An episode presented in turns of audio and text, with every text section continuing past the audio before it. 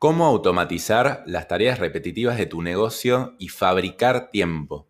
Seguramente como emprendedor o dueño de negocio te ves atrapado con esas tareas repetitivas que te mantienen la cabeza como por abajo del agua y te impiden pensar como dueño, pensar en la estrategia y planificar a largo plazo. Tal vez al principio vos pensás, bueno, esto es lo que es ser un emprendedor pero después viene la pandemia y viene la competencia y te pasa literalmente por encima. Entonces es indispensable estar en la parte estratégica de tu negocio. Y para eso, en este episodio te voy a enseñar cómo automatizar de manera sencilla las tareas repetitivas de tu empresa. Y no solo eso, sino que adoptar un mindset o una mentalidad de automatización para que sistemáticamente lo sigas haciendo con todas o la mayoría de las tareas de tu negocio. Para otros episodios sobre cómo pasar de ser emprendedor a empresario y cómo salir a sus urgencias del día a día y ganar libertad, te invito a que te suscribas a Spotify, Apple Podcasts o donde sea que estés escuchando este episodio para que te lleguen las notificaciones porque voy a sacar un episodio nuevo todas las semanas. Y si conoces también algún emprendedor que está necesitando esto, te pido que lo compartas con esa persona que seguramente le resultará de mucha utilidad.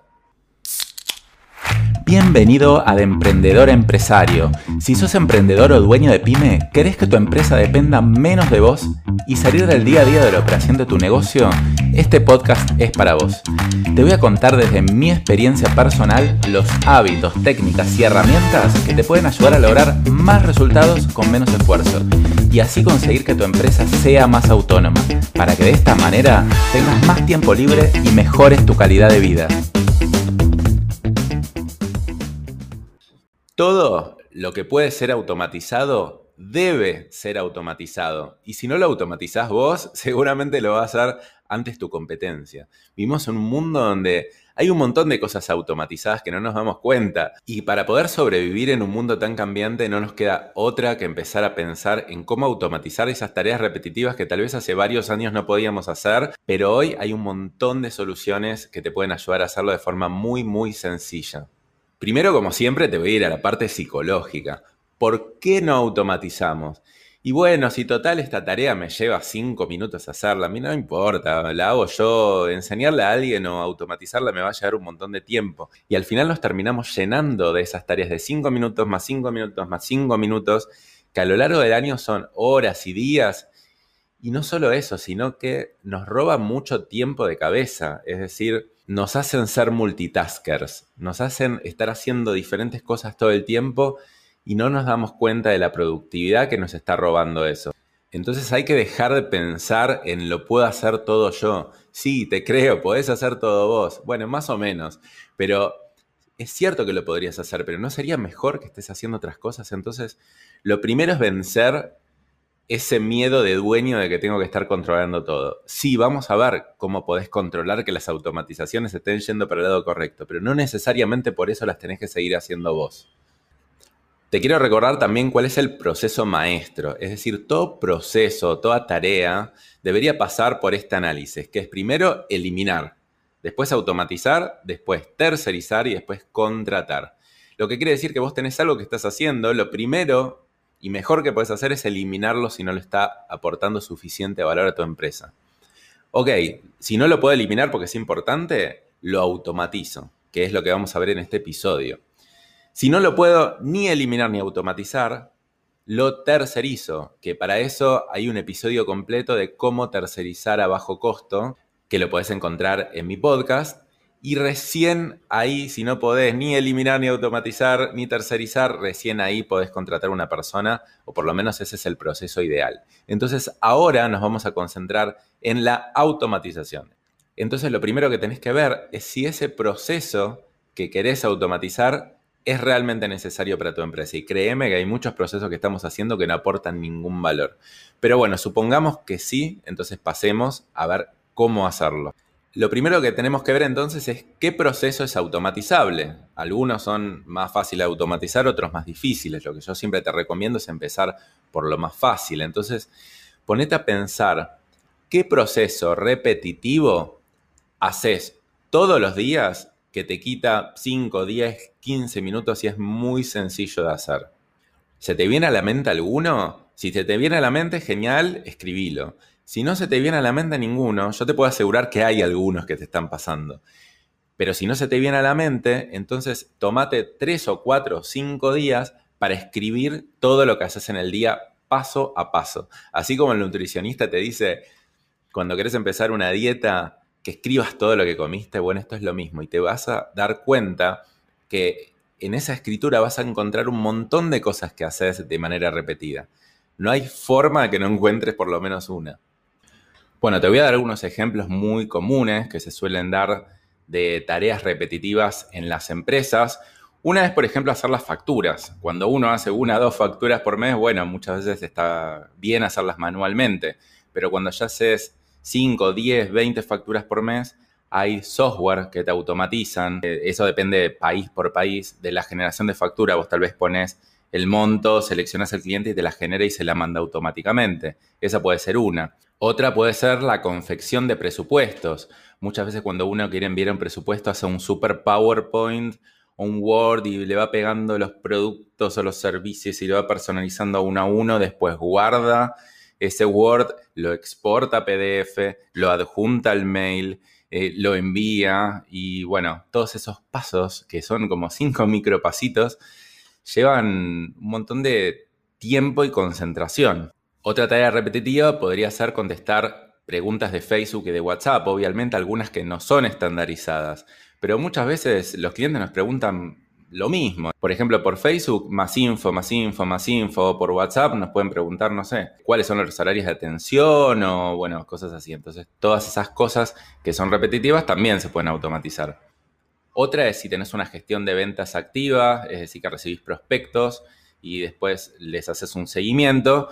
Muchas veces los prospectos o te escriben un mail o llenan un formulario en tu sitio web. Entonces te llega el mail con el formulario, tenés que copiar nombre al Excel, apellido, copy, paste al Excel, eh, teléfono, copy, paste al Excel, email, copy, paste. Te lo estoy haciendo lo más ilustrativo posible para que te des cuenta todo el trabajo que es y no te estás dando cuenta de cuánto. Entonces imagínate, no sé, si recibís 3, 4, 5 prospectos por día, todo ese proceso y al final no solo que te lleva tiempo, todas estas son tareas repetitivas que, que suelen pasar en las empresas, como para darte una idea, pero muchas veces no terminamos haciendo esas tareas. Es decir, terminamos dejando de hacer cosas que sí son importantes pero no las hacemos. Como por ejemplo esto de pasar los prospectos a un Excel. Muchas veces nos llega el prospecto, le respondemos un mail, eh, lo dejamos ahí, le mandamos un presupuesto, pero después nunca más le hacemos un seguimiento. O en el momento que queremos mandar un mail masivo a, toda nuestra base de datos porque nos llegó un producto, porque, no sé, tenemos una lista de precios nueva o por lo que sea que queremos mandarle, no tenemos esa base de datos centralizada. O no sé, por ejemplo, secuencias de bienvenidas a clientes. Muchas veces dejamos en manos de la gente el hacerles ese seguimiento, bueno, el primer día configuré tal cosa, segundo día mirate este videíto que te puede ayudar a mejorar no sé qué cosa. Bueno, fíjate todas las cosas, no solo que estás haciendo, que no tienen sentido, sino que las que podrías llegar a hacer. Una de mis empresas, por ejemplo, se llama Clienti, la web es clienti.co, no .com, sino .co, y lo que hacemos es justamente eso, ayudar a las pymes a automatizar sus procesos de venta. Nosotros nos focalizamos en procesos de venta, no en general. Entonces, toda la carga automática de prospectos y esas secuencias automáticas que se le mandan al prospecto luego de haberle mandado el presupuesto y las secuencias iniciales cuando un cliente ingresa, todo eso se puede automatizar. Y no solo que le quita un montón de tiempo a los vendedores, sino que además le genera mucha mayor tasa de cierre porque de otra manera no lo estarían haciendo. ¿Te diste cuenta entonces cuánto tiempo podés estar perdiendo por dedicarle a tareas repetitivas que no tienen sentido o cuántas cosas podrías estar automatizando que harían un extremo valor agregado a tus clientes? Bueno, espero que a esta altura ya te hayas dado cuenta y te hayas concientizado. Porque ahora vamos a ver cuál es el paso a paso para automatizar tu primer tarea. Bueno, el primer paso es elegir una tarea lo más chica posible y escribirla al detalle. Primero hago esto, después hago esto, después hago esto, después hago este. Por ejemplo, con pasar prospectos del mail a un Excel, bueno, primero abro el mail, después eh, agarro el nombre, después lo pego, después agarro el apellido, después lo pego, después, no sé, reviso una vez por día a ver a cuáles le mandé el día de ayer. Bueno, describilo. Después acá lo importante es que muchas veces pasa que queremos automatizar un proceso enorme, es decir, por ejemplo, todo el proceso de ventas. Bueno, Lo ideal para arrancar es automatizar una pequeña parte. Por ejemplo, podría ser también la facturación, es decir, bueno, no quiero automatizar todo el proceso administrativo comercial de la empresa, sino que quiero automatizar que cada vez que quiero enviar una factura se envíe de manera más automática. Yo le ponga el monto, selecciona cliente, apriete enter y se envíe, por ejemplo. Entonces, bueno, ya tenés identificado la tarea, ya tenés redactado cuáles son los pasos de la tarea y ahora es hora de buscar un software que te solucione esta automatización. ¿Cómo podés buscar un software? Bueno, Google y YouTube son los buscadores por excelencia. Lo importante acá es que sepas qué buscar. Porque, por ejemplo, automatizar el proceso de ventas es demasiado amplio. Tal vez tengo que ver algo como muy específico. Entonces tenés que saber bien cómo buscar y, buscar en Google y en YouTube es un poco un arte y es un poco práctica. Entonces, YouTube la verdad que hay muy buenos tutoriales, porque si yo quiero poner, por ejemplo, cómo automatizar el envío de mis facturas, en general, bueno, te va a dar un concepto general y después puedes poner software para automatizar el envío de mis facturas y te van a dar en general comparativas. Bueno, ahí tenés que dedicarte una hora tal vez a investigar un poco. Un error que acá se suele cometer es que hay sistemas que son muy abarcativos. Es decir, no sé, uno creo que se llama Bitrix 24, que si bien está muy bueno, hay muchos así, ¿eh? O Salesforce, por ejemplo, están muy buenos, pero son muy abarcativos. Es como que hacen un poco de todo. Entonces, ¿qué pasa? Yo cometí el error de, al principio, mi primer CRM o software de gestión de ventas, yo contraté uno que se llamaba Agile y mm, lo contraté porque digo, bueno, pero yo no sé todavía lo que quiero. Yo quiero que me incluya todo y tiene un montón de automatizaciones, un montón de cosas buenísimas, cosas que ni siquiera sabía si iba a usar, pero creía que sí. Entonces, la primera sensación de uno es querer elegir un software que, sea como que súper abarcativo y súper amplio y no tenga límites. Lo malo de eso es que muchas veces no vas a terminar usando no solo todas las funcionalidades de ese software, sino que tampoco vas a terminar automatizando lo que querías automatizar. Ese fue un error que yo cometí, y ahora te cuento otro también. Entonces era de repente con este software Agile que era re completo, espectacular, y todavía que dedicarle muchas, muchas, muchas horas a saber cómo, básicamente había que ser un experto en eso. Y yo nunca me dediqué ese tiempo. Y encima, la tarea más fácil que yo quería hacer, que era mirar de forma simple los, los contactos, los prospectos, no lo cumplía porque, claro, al tener tantas funcionalidades no era muy simple. Entonces, Centrate en automatizar específicamente lo que querés automatizar y si querés podés ver un panorama un poquito más amplio a ver si a futuro te va a permitir seguir escalando, pero no te vayas tanto al futuro. Otro error es querer hacer un software a medida. Y te lo digo porque también lo pasé. ¿Sabes cuánto me gasté en mi primer software a medida? 60 mil dólares. 60 mil dólares en construir un software que era para mi empresa de importación, para manejar el stock no puedo creer, o sea, había un montón de software para manejar stock y yo sabía que había otro software, pero los había investigado y dije, y no sé, no se adapta exactamente a lo mío. Y bueno, muchas veces ahí uno tiene que decir, bueno, obviamente un software enlatado que me va a costar mucho más barato y que va a ser mucho mejor en un montón de cosas, un poquitito me voy a tener que adaptar a ese software.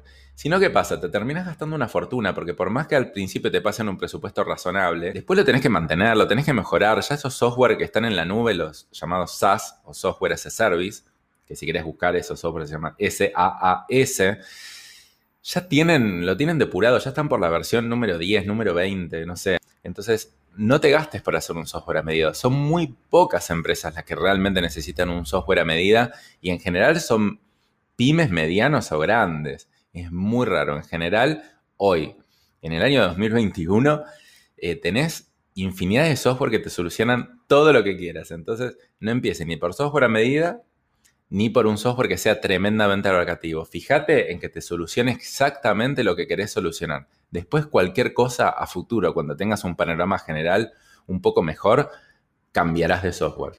Porque esa es otra cosa importante. Si bien es verdad que cuando empiezas a hacer un software yo ya me empiezo a acostumbrar, la verdad es que uno va cambiando. O sea, yo fui cambiando un montón de veces de software que uso. Es verdad que son transiciones que, que llevan un tiempito, pero la verdad que yo no puedo pensar tan a futuro en esto. Tengo que pensar tal vez seis meses a futuro. Para que tengas una idea por dónde empezar, te voy a dar algunos nombres de software. No quiere decir que estos sean los que se sirvan a vos, pero por lo menos para que lo tengas en cuenta. Por ejemplo, Zapier es el automatizador por excelencia. Zapier lo que hace es une dos software. Te dice, si vos tenés este software y querés meter algo en este, bueno, yo te los conecto a los dos. Entonces, básicamente te automatiza un montón de cosas como, por ejemplo, no sé, te llega un mail que te lo cargue automáticamente en un Excel. Que alguien se suscriba a tu newsletter y automáticamente le manda tal cosa. Hay infinidad de cosas y conecta un montón de aplicaciones con otro montón de aplicaciones. Entonces está bueno que empieces a por lo menos investigar a Zapier porque tiene un montón de artículos que te dice qué cosas se pueden automatizar como por lo menos para abrir tu cabeza. Otro es, bueno, el mío, cliente, cliente que está pensado para automatizar procesos de venta para pequeñas empresas, de forma súper, súper simple, sacando todo el espectáculo que dan otros software. Lo podés investigar en clienti.co, no .com, sino .co. Y después hay otro que se llama ManyChat, creo que te automatiza las respuestas de Facebook, entonces es como un chat robot en vivo. También hay para WhatsApp. Entonces, investigó un poco, vale la pena dedicarle un tiempito a conocer este mundo de los software de automatización. Bueno, entonces te quiero poner acá un reto. Que para la semana que viene automatices tu primer tarea. Eh, Daniel, ¿cómo puede ser? Espera que recién estoy escuchando este episodio. Bueno, está bueno tener una fecha límite para hacer las cosas, para probar. Después puede ser que la automatices y al final no te salga bien y lo que sea, pero no importa. Lo importante es romper esa barrera, porque una vez que automatizaste una tarea, yo te puedo asegurar que es un camino de ida. Yo soy un fanático de la automatización. Para mí todo lo que puede ser automatizado tiene que ser automatizado. Yo no sé si esto me surgió por ser vago, es decir, a mí no me gusta mucho hacer las cosas. Entonces digo, bueno, voy a buscar la forma de automatizar todo. Entonces, una vez que automatizas un proceso, después entendés la lógica. Por eso te insisto tanto en que lo hagas la semana que viene. Después la lógica es la misma para todos. Es verdad que hay procesos que son un poquito más largos para automatizar, pero bueno, por eso te digo, empezar por el más simple y después se pueden automatizar procesos mucho más complejos, como todo un proceso de ventas, por ejemplo. Muchas veces hay que hacer combinaciones entre automatizar y personalizar. Por ejemplo, en un proceso entero de ventas hay cosas que se pueden automatizar, como, no sé, el recordatorio de que te envié el de ayer el presupuesto, pero hay otras que no, como el llamado telefónico del vendedor. Por eso es tan importante separar un proceso en la mayor cantidad de partes posibles y ahí decir, ok, esto es automatizable, esto no tanto, y bueno, empezar por lo más fácil. Y bueno, y finalmente, automatizar es un hábito, es una cosa que cuesta al principio, pero una vez como una dieta, por ejemplo, una vez que uno la arranca, después no podés parar y después ya se vuelve tan sencillo de hacer. Nosotros en mis empresas, por ejemplo, tenemos creo que ocho software que automatizan diferentes partes de los procesos y algunos de esos software están vinculados entre ellos. Entonces, entre automatizar y tercerizar, yo te diría que es una de nuestras claves del éxito. Yo, por ejemplo, ya prácticamente no tengo tareas operativas, diría 0% de tareas operativas, obviamente después de un tiempo, porque el mindset, porque la filosofía que tenemos es agarrar algo, estandarizarlo, automatizarlo, o tercerizarlo, o delegarlo. Entonces, es como una forma de vida, es como una mm, forma diferente de ver las cosas, de hacer las cosas. Yo siempre lo pienso así. Cada cosa nueva que haga, como yo soy emprendedor de alma, es decir, a mí me gusta hacer cosas nuevas todo el tiempo y me aburro si tengo que hacer las cosas repetitivas todo el tiempo, entonces yo lo que hago es agarro algo nuevo, un área nueva, un canal de marketing, un producto nuevo, lo que sea, lo entiendo, lo estandarizo, lo empiezo a delegar, automatizo las partes que puedo automatizar y luego paso a otro y a otro y a otro y a otro.